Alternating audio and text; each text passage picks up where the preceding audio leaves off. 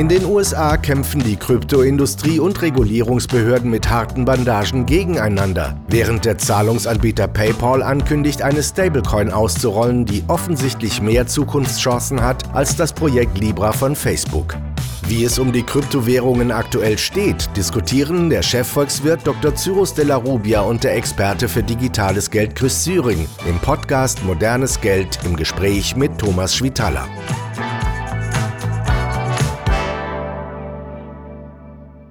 Lieber Cyrus, lieber Chris, willkommen zurück aus der Sommerpause. Hoffe, ihr habt die Zeit genossen. Ihr seht auf jeden Fall gut erholt und gut gebräunt aus. Ich hatte auch eine schöne Zeit, habe aber auch über zwei Schlagzeilen nachdenken müssen. Und zwar schade, dass ihr nicht greifbar wart. Zum einen habe ich gelesen, dass aufgrund der fehlenden Zustimmung der Regulierungsbehörden in den USA zwar noch kein klassisches Index-ETF auf Bitcoin aufgelegt werden kann, aber dennoch haben große Fondsgesellschaften wie Fidelity, BlackRock, Kryptoanlage, Vehikel aufgelegt, was eine gute Nachricht ist. Auf der anderen Seite hat Elon Musks Weltraumfirma SpaceX große Bestände an Bitcoin verkauft, angeblich 370 Millionen US-Dollar wert. Der Bitcoin-Kurs fiel zwischenzeitlich daraufhin um über 11 Prozent auf gut 25.000 Dollar. Seitdem hat er sich nicht richtig erholt. Der zweiten großen Kryptowährung Ether geht's nicht viel besser. Ihr seid die großen Krypto-Experten bei uns in der Bank. Erklärt mir mal, erklärt uns mal, wie es denn tatsächlich um die Kryptos steht. Gerne, Thomas. Ähm, ja, die Lage ist konfus, es ist ein bisschen was passiert und trotzdem bleiben gewisse äh, ja, Voraussetzungen, ähnlich wie auch schon vor der Sommerpause, also dass wir eine regulatorische ähm, oder eine gewisse regulatorische Unsicherheit haben, die sich jetzt auch nochmal wiedergespiegelt hat mit den Entscheidungen der SEC. Wobei man sehen kann, die Anträge der großen ähm, Fondsgesellschaften wurden erstmal angenommen. Das war teilweise auch schon anders. Gut, dass beispielsweise Elon Musk Entscheidungen im Kryptobereich trifft, die Auswirkungen auf den Kurs haben, das haben wir vorher eben auch schon gesehen. Also insgesamt schon Entwicklungen, äh, die den Kurs beeinflusst haben, aber eben Trotzdem, und das haben wir die letzten äh, Monate ja auch schon gesehen, diese Volatilität ist nicht so stark wie in den Jahren davor, auch wenn das natürlich wieder zu einem starken Kurseinbruch gekommen ist, wie beispielsweise bei Bitcoin. Lass uns doch nochmal auf die Problematik der Regulierung gucken. Cyrus, vielleicht kannst du uns das nochmal erklären. Es gibt Vehikel jetzt, die aufgelegt sind, auch für Privatinvestoren im äh, Bitcoin-Bereich oder im, Kryptowährungen-Bereich, aber die funktionieren nicht ganz so, wie ein normales ETF funktioniert, glaube ich. Also es gibt ähm, ETFs, äh, Exchange Traded ähm, Funds, die von der SEC, von der Securities Exchange Commission äh, auch genehmigt sind. Schon 2021 gab es eine erste Genehmigung und diese ETFs auf Bitcoin basieren auf Terminkontrakten. Sprich, man kauft einen Terminkontrakt und kauft damit das Recht, in beispielsweise einem Monat ein Bitcoin kaufen zu können. In der Regel wird dann aber gar nicht der Bitcoin gekauft, sondern man tauscht das dann, wenn dieser Terminkontrakt ausläuft, wieder ein, tauscht es gegen einen neuen, neu startenden Terminkontrakt. So, und das ist eine Sache, mit der sich die SEC relativ wohl fühlt, weil es schon Futures auf Öl gibt, auf andere Rohstoffe, auf Weizenkontrakte und so weiter. Da kennt sie sich aus und da kennt sie die Möglichkeiten auch, da in den Markt gegebenenfalls einzugreifen, beziehungsweise die, die Märkte äh, auch zu überwachen und wahrscheinlich auch Manipulationsstrategien, die ihnen bekannt ist, sodass man das schneller entdecken kann. Und was die äh, SEC aber nicht genehmigt hat und bisher nicht genehmigen will, ist ein ETF auf den Spot Bitcoin. Spot Bitcoin ist der Bitcoin, der wirklich an der Börse, beispielsweise wie Coinbase, gehandelt wird und da ergibt sich dann ein Preis. Ich kaufe bei der Börse ein Bitcoin und kaufe das jetzt in diesem Moment und habe den Bitcoin dann in meiner Wallet äh, und nicht einen Terminkontrakt, der dann irgendwann mal mich berechtigt, das zu kaufen. Und da sagt die SEC, nee, diese Börsen, an denen das gehandelt wird, die sind nicht sehr liquide. Das kann dazu führen, dass der Bitcoin-Preis manipuliert wird. Und wir haben auch nicht den wirklichen Zugriff auf diese Börsen. Das ist alles intransparent und deswegen genehmigen wir das nicht. Beziehungsweise diese Begründung, die ich jetzt ausführe, die hört man eigentlich gar nicht von der SEC, sondern die sagt einfach, nee, wir machen es nicht. Äh, ist das schon als gewisses Misstrauensvotum zu verstehen oder vielleicht auch als Reaktion auf die Unregelmäßigkeiten, die es ja tatsächlich mit äh, Bitcoin-Börsen gab? Das würde ich auf jeden Fall so einordnen, weil die meisten Kryptobörsen global auch schwer zu kontrollieren sind und sich auch ganz gezielt oft auch nicht kontrollieren lassen wollen. Äh, wir hatten die FTX-Börse, die dann ja pleite gegangen ist und wir haben Binance, die größte weltweite Börse, die sich auch der Kontrolle in weiten Teilen entzieht. Und äh, dazu kommt noch, dass die SEC äh, beklagt und ja letztendlich auch rechtliche Schritte eingeleitet hat. Sie sagt nämlich, dass die Kryptobörsen und zum Beispiel Coinbase, aber auch Binance Kryptowerte handelt, obwohl diese aus ihrer Sicht heraus Wertpapiere darstellen, aber nicht als Wertpapiere registriert sind. Und alles, was nicht Bitcoin ist, wären Wertpapiere und die wären nicht registriert und deswegen sollte Coinbase beispielsweise doch bitte den Handel mit diesen Kryptowerten einstellen. Aber ist das, also wenn man das jetzt als Misstrauensvotum versteht, Christ, ist doch das schon ein gewisser Rückschlag für die Kryptowährung, also auch das, was jetzt in den letzten Monaten passiert ist an den, an den äh, Kryptobörsen, die nicht mehr funktioniert haben. Das äh, sollte doch auch deine Euphorie vielleicht ein bisschen dämpfen, oder? In keiner Weise, weil jetzt sich die, ähm, die Regulierung wirklich auch mit den Themen befasst und eben auch von der sag mal, institutionellen äh, Finanzwelt eben diese Vorstöße kommen und dann eben auch eine SEC sich wirklich gezielt ähm, mit diesen Thematiken auseinandersetzt. Also du siehst es eher positiv, dass man jetzt das Problem angeht. Ich sehe es nicht ähm, umfassend als Problem, aber zumindest schaut sich die SEC jetzt wirklich mal genau an, was gehandelt wird und wie man es einstufen kann. Und wenn da eben auch eine Sicherheit von der Regulatorik, von der regulatorischen Seite herrscht, ähm, wird insgesamt auch in den Markt mehr Sicherheit aus meiner Sicht hineinkommen, ähm, auch wenn es wahrscheinlich für einige Kryptowährungen vielleicht etwaige Auswirkungen haben könnte. Ja, also ich glaube auch, das ist durchaus eigentlich ein positiver Schritt, dass, dass die Sache sich jetzt allmählich auch ein bisschen zuspitzt. Also, da wird mit harten Bandagen gekämpft. Aber das Ganze geht vor Gericht. Coinbase gegen SEC oder SEC gegen Coinbase, wie auch immer.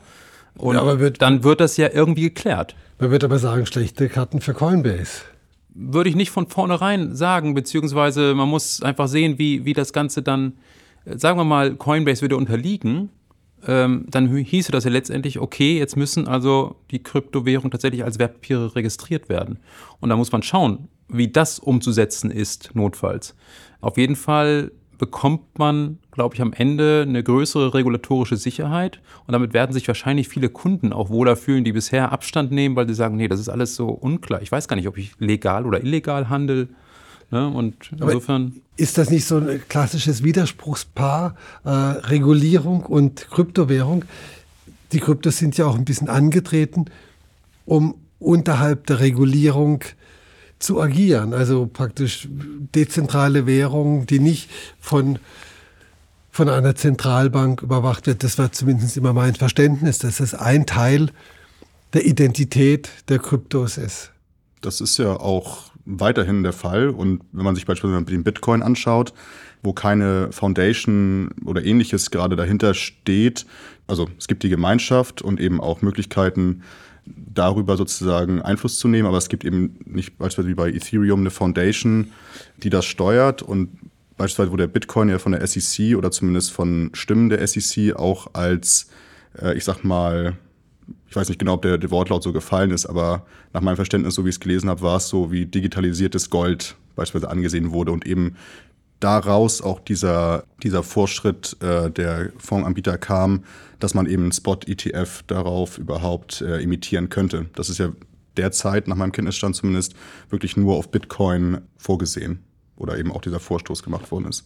Ist da schon nochmal auch ein Unterschied zwischen Bitcoin als, ich sage jetzt mal als Marktführer in meinem Laienverständnis und äh, Ether oder ist also SEC macht anscheinend, so wie ich das verstehe, einen Unterschied zwischen Bitcoin und Ether, den ich nicht ganz äh, so nachvollziehen kann. Ich würde Ether und Bitcoin sozusagen auf eine Stufe stellen und beide als äh, die Benchmarks für den Kryptomarkt sehen. Bei anderen Währungen äh, aus dem Kryptobereich kann man da, glaube ich, schon eher äh, das auf eine, andere, eine neue oder alte, eine niedrigere Stufe, sage ich mal, stellen aber die SEC sieht das so. Die SEC muss natürlich schon aufpassen, dass sie nicht über das Ziel hinausschießt. Ich glaube, sie stellt jetzt gewisse Maximalforderungen, wird aber sicherlich auch beobachten, was macht die Europäische Union im Regulierungsbereich. Die EU ist dort etwas vorsichtiger und hat dort auch schon mm, mit der Mika ein, ein Rahmenwerk angefangen, das, äh, glaube ich, mehr Sicherheit bietet. Und insofern muss die SEC auch wiederum schauen, behindert sie eventuell auch potenzielle Innovationen, die dem Finanzmarkt letztendlich helfen könnten, auch Arbeitsplätze zu schaffen. Und äh, insofern bin ich gespannt, wie das ausgeht. Es muss tatsächlich nicht, es ist nicht zwingend, dass es gut ausgeht. Das ist schon richtig. Es kann tatsächlich auch für den US-Markt ja, schlecht ausgehen. und US-Kryptowährung-Markt. Genau, für den, für den Handel mit Kryptowährung in den USA. Ist es überhaupt denkbar, dass der Handel mit Kryptowährung in den USA relativ schwierig ist, aber in Europa einfach? Das, ich meine, der amerikanische Finanzplatz ist ja eigentlich weltweit führend und auch bestimmend. Das wird die Zeit jetzt zeigen. Also ähm, das ist ein schöner bei, Satz. Bei, bei Bitcoin ähm, hält man sich ja anscheinend zurück und sagt, nee, Bitcoin lassen wir außen vor. Das heißt, Bitcoin wird auch weiter da gehandelt werden können. Aber wenn äh, man da so restriktiv ist, wie man sich das jetzt, wie man das jetzt ankündigt und also dann würde jetzt, wenn, wenn die SEC sagt, äh, alles muss als Wertpapier registriert werden, wenn ihr das nicht macht, dann müsst ihr das aus dem Handel ausschließen, dann ist im Prinzip so eine Börse wie Coinbase erstmal tot dann müssten eben diese ganzen Kryptowährungen irgendwie, da fehlt mir das juristische Verständnis ausreichend, äh, registriert werden. Das ist sicherlich ein langwieriger Prozess und in der Zwischenzeit brechen die Umsätze ein und ich weiß nicht, ob äh, Coinbase das, das dann überleben kann. Insofern äh, wäre das schon ein, ein großer Schritt, den man da machen würde, wenn man das so durchzieht, beziehungsweise wenn das Gericht diese Forderung der SEC äh, anerkennt. Habt ihr eine Vorstellung, wie lange es dauert, bis es da eine Entscheidung gibt? Hat man dann eine Idee? Also ich glaube, das ist ähm, normalerweise habe ich, glaube ich, gelesen, dass so ein äh, Prüfungsprozess ähm, relativ schnell über die Bühne geht, also innerhalb von Monaten. Ich wollte aber einen anderen Aspekt, der quasi auch daran anknüpft, äh, einbringen, an diesem Beispiel von Ripple, was auch eine Kryptowährung ist und die ähm, relativ früh schon als ähm, oder wogegen geklagt wurde von der SEC und das eben als äh, Wertpapier eingestuft wurde. Und ähm, Ripple wurde jetzt eben vor einigen Monaten, ähm, hat eben ein Gericht entschieden, dass es nicht so ist. Und da sieht man eben auch so ein bisschen die Unsicherheit. Also das Thema ist jetzt noch lange nicht durch. Die SEC wird da wieder Berufung gegen einlegen. Und, aber man sieht eben, es ist alles nicht, nicht unbedingt eindeutig aktuell und es wird eben vor Gerichten, so wie Cyrus auch schon gesagt hat, entschieden. Und man sieht auch teilweise so ein bisschen von der SEC, dass sie sich selber ähm, finden möchten. Beispielsweise haben sie auch Coinbase den, den Börsengang bestätigt, obwohl da schon die Klage gegen Ripple auch schon durch war. Also es ist noch sehr viel Unsicherheit, auch von regulatorischer Seite. Ein, einfach äh, noch in gewisser Weise Neuland. Ne? Ja. Absolut. Und da vielleicht noch eine Ergänzung. Ähm, PayPal hat jetzt Anfang August angekündigt, dass sie eine Stablecoin ausrollen wollen. Und das machen sie auch gerade. Die nennt sich dann PayPal US-Dollar äh, diese Stablecoin. Und Stablecoin bedeutet letztendlich, dass dieser ein PayPal US-Dollar ja auf der Blockchain läuft und so viel wert ist wie ein Dollar. Und damit können dann Zahlungen getätigt werden. So, und wenn man das jetzt Ganze jetzt ernst nimmt, dass alle Kryptowährungen außer Bitcoin Wertpapiere sind, die registriert werden müssten, müsste PayPal eigentlich auch das machen. Da habe ich bisher noch nichts zu gelesen. Also die wagen den Vorstoß jetzt, äh, Vorstoß jetzt trotzdem. Das ist äh, sehr interessant. Ähm, und was auch interessant ist bei der ganzen Sache, Damals ist ja das Libra-Projekt mit ja. der Stablecoin äh, grandios gescheitert. Libra war von äh, Libra war von Facebook. Von Facebook. Und das sollte auch eine Stablecoin werden. Und da haben Senatoren aus den USA und Abgeordnete und Regulierungsbehörden alle eine Mauer dagegen gesetzt und gesagt, nee, das wollen wir auf keinen Fall, weil wir wollen nicht die Konkurrenz zum US-Dollar.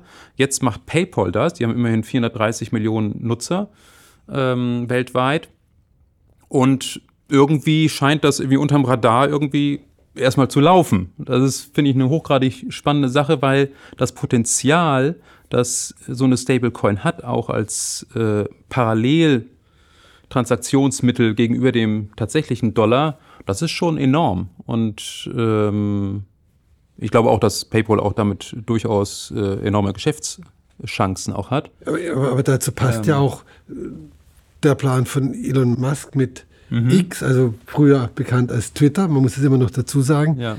auch eine eigene Finanzwelt aufzubauen. Das ist, geht ja ein bisschen in die, in die gleiche Richtung, oder?